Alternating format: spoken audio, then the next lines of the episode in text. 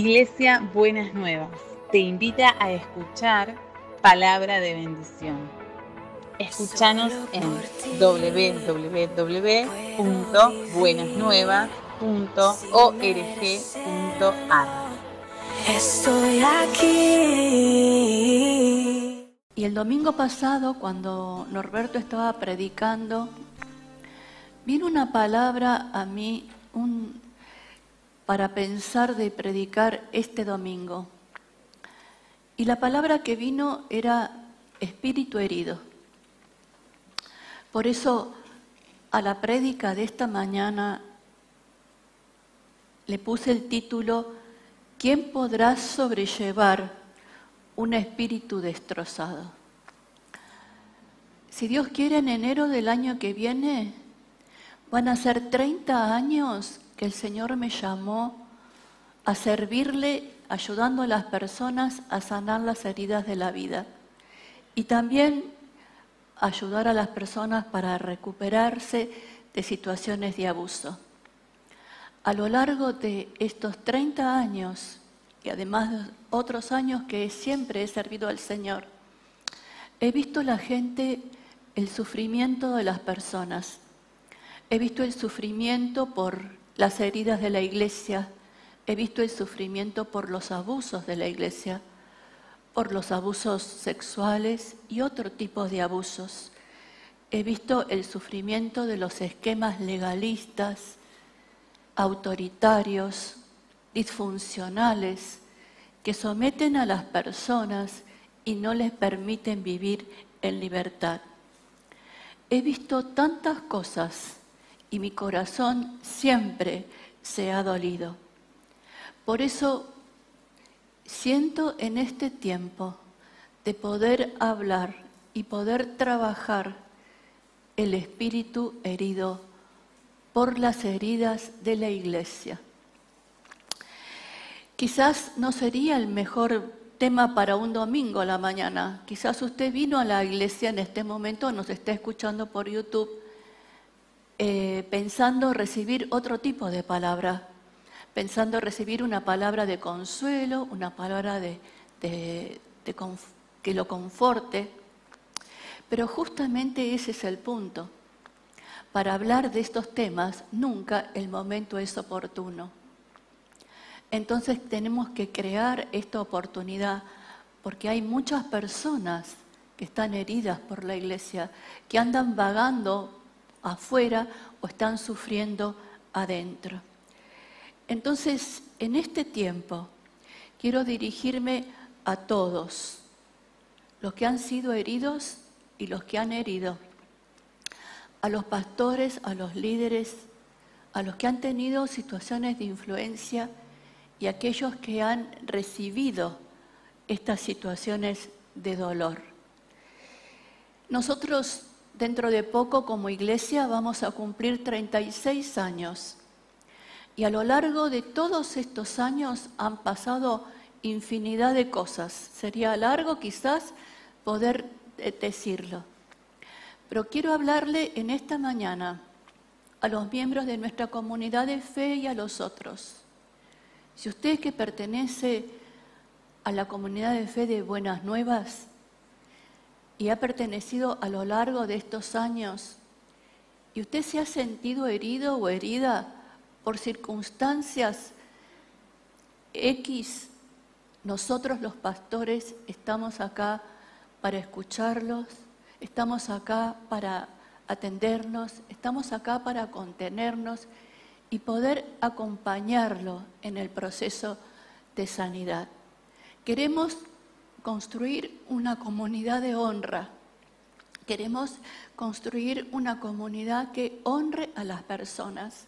Pero para poder honrar a las personas tenemos que revisarnos, tenemos que revisar nuestras conductas, tenemos que revisar nuestros estilos, tenemos que revisar nuestra manera de ser, nuestra manera de liderar, nuestra manera de influir a los demás y ver si nosotros en ese proceso estamos lastimando a las personas para poder pedir perdón y poder restaurar las relaciones dentro del cuerpo de Cristo. ¿Por qué hablo del espíritu herido? Dice Proverbios 20, 27, el espíritu que Dios ha dado al hombre y a la mujer es luz que alumbra lo más profundo de su ser. Cuando se concibe un bebé, cuando el óvulo se junta con el espermatozoide, allí sopla el Señor el aliento de vida, porque si no, de otra manera, ese óvulo y ese espermatozoide no podrían crecer, no podían desarrollarse. Ese aliento de vida es el que el Señor sopla sobre esa persona en gestación. Y está en ese momento poniendo en esa persona la capacidad de desarrollar el sentido de su ser, la capacidad de desarrollar el placer, el poder disfrutar de las cosas de la vida, la capacidad de poder sentir, la capacidad de poder vincularse con Dios. Es el asiento de lo sagrado, es el asiento de la bondad más profunda. En otras palabras, el Señor sopla la bendición original de Él para la vida de esa persona en formación. En mi experiencia, es diferente el corazón de la persona que el espíritu de la persona. El corazón puede estar lastimado, pero cuando el espíritu se hiere, se hiere algo más profundo, se hiere esa sensación de ser, se hiere lo más íntimo de la persona, se hiere esa esencia, esa imagen y semejanza de Dios. Por algo Eclesiastés 12:7 dice, después de eso el polvo volverá a la tierra cuando morimos. Y el espíritu volverá a Dios, que es quien lo dio. Este espíritu es el que tiene la capacidad de poder conectarse con Dios. Es el lugar de lo sagrado, de la espiritualidad, el lugar de la iglesia como cosa sagrada, como algo que tendría que ser cuidadoso, que nos tendría que cuidar, que nos tendría que dar amor, amparo, que nos tendría que dar una posibilidad de servir. Cuando se hiere el espíritu herido, la persona queda afectada en todo su ser. Y esto afecta plenamente el desempeño de la persona, no solo en su espiritualidad, en toda su vida. ¿De qué manera? La persona se siente dividida. Primero en su espiritualidad, entra en una confusión, se, se le complica el sentido de la dignidad, afecta la relación con Dios y su relación con las otras personas necesita de Dios, pero si se encuentra herido por Dios, entre comillas, porque la iglesia es la representante de Dios, se crea una disociación permanente que perturba a la persona en todo tiempo. Algunos huyen con sus dolores a cuestas, otros se quedan, pero a sufrir, a callarse, esperando que las cosas cambien pero sin mucho sentido, mucho éxito. Los sistemas autoritarios, espirituales y disfuncionales ven a las personas en función de sus propios objetivos. Y cuando la persona no responde a esos objetivos, no responde a ese sistema legalista, autoritario o disfuncional, el sistema los margina, los condena, los expulsa, llegando a extremos de impedirle que se comuniquen con otras personas como si en realidad hubiesen pecado, cuando en realidad no pecan. Estos sistemas someten a las personas y privan la libertad, le privan la capacidad de elegir, la capacidad de manudar, impiden que el yo interior se fortalezca, porque se cubre con un legalismo y pueden ser personas espirituales pero son espiritualmente legalistas, atados a un sistema que no les impide percibir plenamente quiénes son. No se crece porque los sistemas de control no permiten el crecimiento de las personas. Cuando las personas viven en estos sistemas abusivos, su sentido de pertenencia se ve afectado. No, se instala el miedo, el temor y la culpa. Como decía Norberto el domingo pasado, me dijeron que si me iba, iba a perder la bendición. Y esos efectos son parecidos a los efectos que deja una secta. Y sanar esas marcas lleva mucho tiempo porque la mente totalmente tiene que ser renovada. ¿Y cuáles son las consecuencias, además de las que acabo de mencionar, de este espíritu herido? Proverbios nos habla de esas cosas. Y quiero compartir con ustedes tres pasajes de Proverbios que me parece que son apropiados a este tema. Proverbios 15:13 dice, el corazón contento alegra el rostro, el corazón quebrantado destruye el espíritu. Proverbios 17, 22 dice, el corazón alegre constituye buen remedio, mas el espíritu triste seca los huesos. Vieron que nos habla del espíritu, habla del corazón y del espíritu. ¿De qué manera se afecta nuestro espíritu cuando las circunstancias de la vida están afectando nuestro corazón?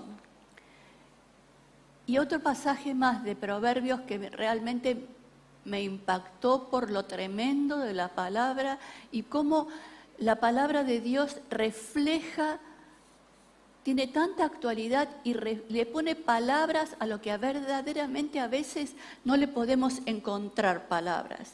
Y está en Proverbios 18, 14, que dice, el espíritu del hombre puede soportar su enfermedad, pero el espíritu quebrantado, ¿quién lo, lo puede sobrellevar?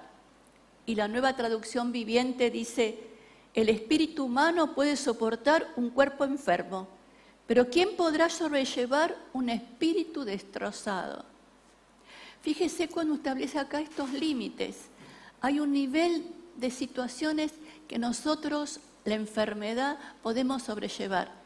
Pero ¿quién podrá sobrellevar un espíritu destrozado? Y eso es lo que se pregunta la gente que ha sido lastimada por la iglesia. ¿Quién podrá sobrellevar? ¿Quién podrá entender? ¿Quién podrá contener mi espíritu destrozado? Entonces, las personas que han sido lastimadas de esta manera, muchas veces se encuentran con respuestas terribles, horribles, simplistas. Hermano, hermana, perdone. El perdón es un proceso, pero no sana totalmente. La persona que ha sido lastimada por un cuerpo, la persona que ha sido lastimada por una comunidad de fe, necesita una comunidad de fe que sea restauradora y necesita una comunidad de fe que sea contenedora. La persona necesita comprensión, compasión, contención, empatía, amor, permanencia, sostén, restauración, necesita a otro. Solos de estas heridas no nos sanamos. Si el cuerpo nos enferma, el cuerpo tendría que tener la capacidad de poder sanarnos. Y las personas se van secando, como decía, afecta, las heridas de la iglesia afectan nuestro cuerpo físico. Dice Proverbio seca los huesos, pero yo podría ver que hay otras enfermedades, nos llena de amargura, de resentimiento, de angustia, de desolación, que afecta nuestro cuerpo físico. Entonces las personas están como sin tener un lugar donde poder conectarse, donde poder ser entendidos y entendidas, donde poder ser, sentirse, volver a ser amados. Y hay un salmo que refleja claramente esta situación. Es el Salmo 52, del versículo 12 al 14, que dice así, no me ha ofendido un enemigo, lo cual yo podría soportar, ni se ha alzado contra mí el que me odia, de quien yo podría esconderme. Has sido tú, mi propio camarada, mi más íntimo amigo, con quien me reunía en el templo de Dios para conversar amigablemente, con quien caminaba entre la multitud. Y este refleja claramente, no es cualquier persona que nos hiere en la comunidad de fe, es alguien que caminó conmigo, alguien que yo lo sentí como autoridad para mi vida, alguien que yo pude ver como alguien que hacíamos, compartíamos cosas juntas, teníamos ideales juntas. Y de golpe la situación se da vuelta. De golpe muchas veces no sabemos por qué empieza a transformarse la situación. Entonces necesitamos sanar estos espíritus heridos. Hermanos y hermanas, como decía Norberto hace un rato, no se quede fuera de la gracia. La gracia de Dios también está para sanar los espíritus heridos, pero también hay comunidad de fe para eso. Entonces lo primero que quiero decirles es que si usted tiene un espíritu herido, nosotros no vamos a cansarnos de pedirles perdón por esas heridas. Queremos que sepa que nuestro corazón nos duele de la misma manera que le duele a usted. Lo segundo que el Señor lo está llamando a un tiempo de restauración para poder sanar. No se tiene que resignar a tener este sufrimiento permanentemente en su vida. Hay sanidad, hay espacio, hay gracia, hay contención de parte de Dios. Nosotros, buenas nuevas, somos esa parte de la iglesia que siente responsabilidad porque los que, por los que sufren dolores dentro de la iglesia.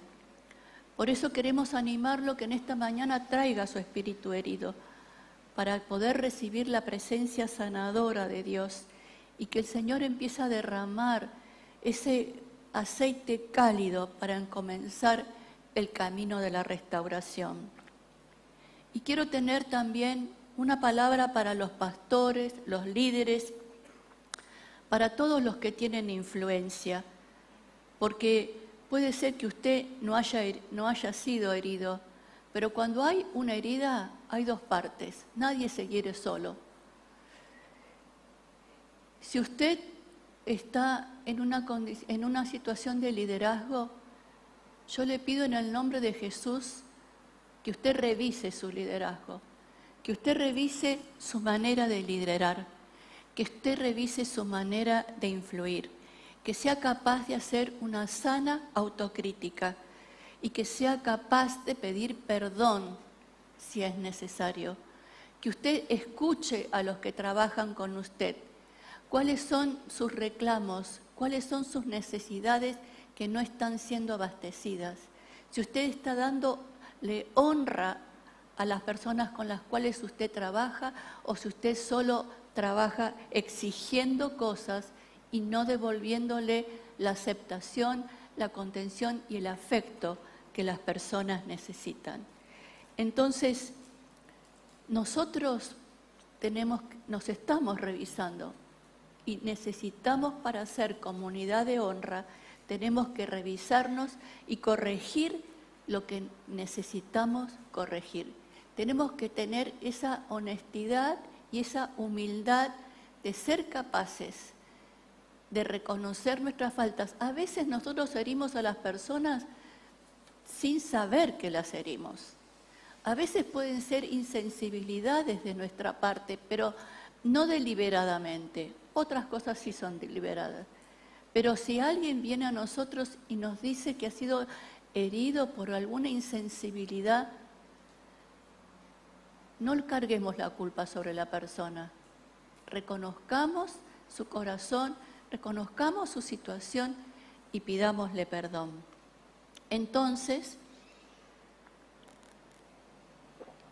cuando estaba pensando en esto, pensaba en los salmos, porque los salmos reflejan el corazón, muchos salmos de David reflejan el corazón de David. Y había pensado en el Salmo 51 y lo compartí con Norberto. Y él me hizo una observación muy interesante. Me dijo, La carga del pecado se carga sobre la víctima, pero en estos tipos de abusos las personas son víctimas y hay que darles ese lugar para sanar. Y esa pregunta, esa, esa observación tan pertinente que era obvia, pero a veces a uno hasta se le pasa lo obvio, me hizo pensar que muchas veces en la iglesia, y acá hago un paréntesis, cargamos la responsabilidad de la restauración sobre la persona que es víctima. Muchas veces cuando hay una infidelidad masculina, se carga a la mujer la responsabilidad de tener que restaurar y tener que comportarse de otra manera para, para que la relación mejore, y no se trabaja con la parte agresora. Siempre estamos a veces parcializando y tenemos que tener conciencia que hay dos partes en una situación. Y entonces, pero eso es solamente un paréntesis y sería tema para otro sermón. Entonces, pensando en esto que Norberto me había dicho, eh, escribí un salmo, el salmo del espíritu herido. Y quiero leérselo para empezar a prepararnos para poder orar por estos espíritus, para poder traer delante del Señor. Nosotros somos comunidad, queremos vivir como comunidad y tenemos que tener ese, desarrollar esa capacidad de poder contener a los espíritus heridos. Entonces el Salmo dice así, por tu gran e inagotable amor, ten compasión de mí, oh Señor. Mira mi espíritu herido. Vos conocés mi corazón y sabés que siempre he querido servirte por todos los lugares en donde anduve. Sabés, Señor, cómo la vida no me proveyó lo que necesité. Amor, afirmación, respeto. Por eso fui a buscarlo a la iglesia porque como la Biblia dice que vos sos amor, me dije, ese es el mejor lugar donde encontrar lo que necesito. Pero Señor, no solo no encontré ni amor ni afirmación, en su lugar vino el rechazo, el juicio y hasta discriminación. Me hicieron sentir que era un ciudadano, una ciudadana de segunda clase, no merecedora de los lugares, de ciertos lugares en la iglesia. Todo esto no solo ha herido mis emociones, sino que ha penetrado hasta mi espíritu. Me siento herido, desilusionado, partido, sin encontrar un lugar donde expresar mi fe y servirte. Espiritualmente soy como un paria. Esto ha lastimado mi sentido de pertenencia y lo único que veo es que desesperadamente lo necesito, pero no encuentro dónde pertenecer. Ten compasión de mí, Señor. Necesito sentirme bienvenido, reconocido, valorado, aceptado por una comunidad de fe, pero a la vez me resulta difícil recibirlo si lo encuentro. Necesito amor, pero no sé qué hacer cuando me lo dan. Necesito recuperar el gozo de mi salvación y la alegría de adorarte en comunidad. Lo necesito como el aire para los pulmones. Ayúdame a perdonar los abusos, las traiciones, los rechazos, porque mi espíritu herido necesita sanidad. Derrama tu aceite sanador sobre mi vida y ayúdame a recuperar la alegría y el gozo de tu presencia. Sana mi espíritu, entonces podré ayudar a otros espíritus heridos a encontrar esperanza y sanidad, una comunidad sana donde servirte. Límpiame de mis temores y mis defensas de ser herido nuevamente. Recrea en mí la expectativa de una experiencia sana en medio de tu pueblo. Señor, tómame de la mano y guíame a dónde encontrar amor, gracia, libertad y la realidad de vivir dentro de tu palabra. Porque, Señor, desesperadamente necesito ver en la mirada de otros reflejado mi dolor. Necesito un abrazo de amor. Necesito que alguien pronuncie mi nombre con amor. Necesito la presencia sanadora y redentora del cuerpo de Cristo. Lo necesito. Amén. Vamos a orar entonces. Mi hermano, mi hermana, donde usted esté, ya sea que esté aquí o esté mirándonos en las redes, traiga su corazón herido delante de la presencia del Señor. El Señor quiere empezar a tocar ese corazón. Yo sé que no se resuelve con una oración, pero es empezar y determinarse a caminar un proceso en el cual el Señor quiere llevarlo, quiere llevarla para poder recuperar el gozo de pertenecer a la comunidad de fe. Señor, traemos estos espíritus heridos delante de tu presencia. Como dice tu palabra, entramos con confianza delante del trono de tu gracia. Señor, que cada uno de mis hermanos y mis hermanas que ha sido herido por la iglesia pueda encontrar este trono de la gracia, pueda sentirse libre de poder entrar para poder hallar allí la misericordia, la gracia y el socorro que cada uno y cada una necesita.